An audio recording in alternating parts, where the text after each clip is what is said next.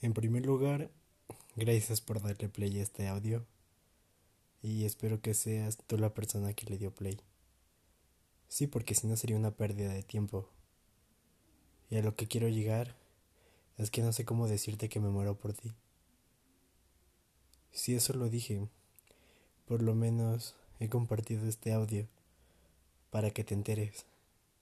Si no te das cuenta, creo que me voy a dar por vencido.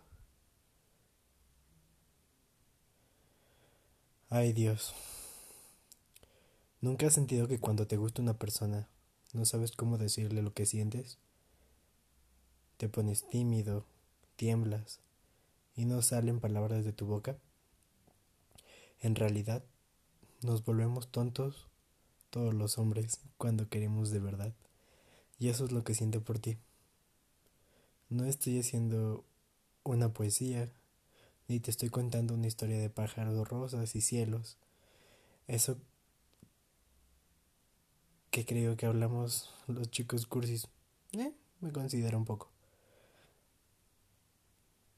Creo que me estoy equivocando, pero quiero que sepas que me gustas.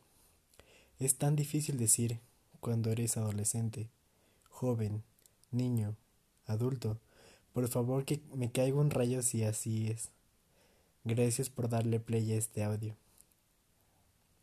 Te lo comparto porque quería que escuches lo que siento.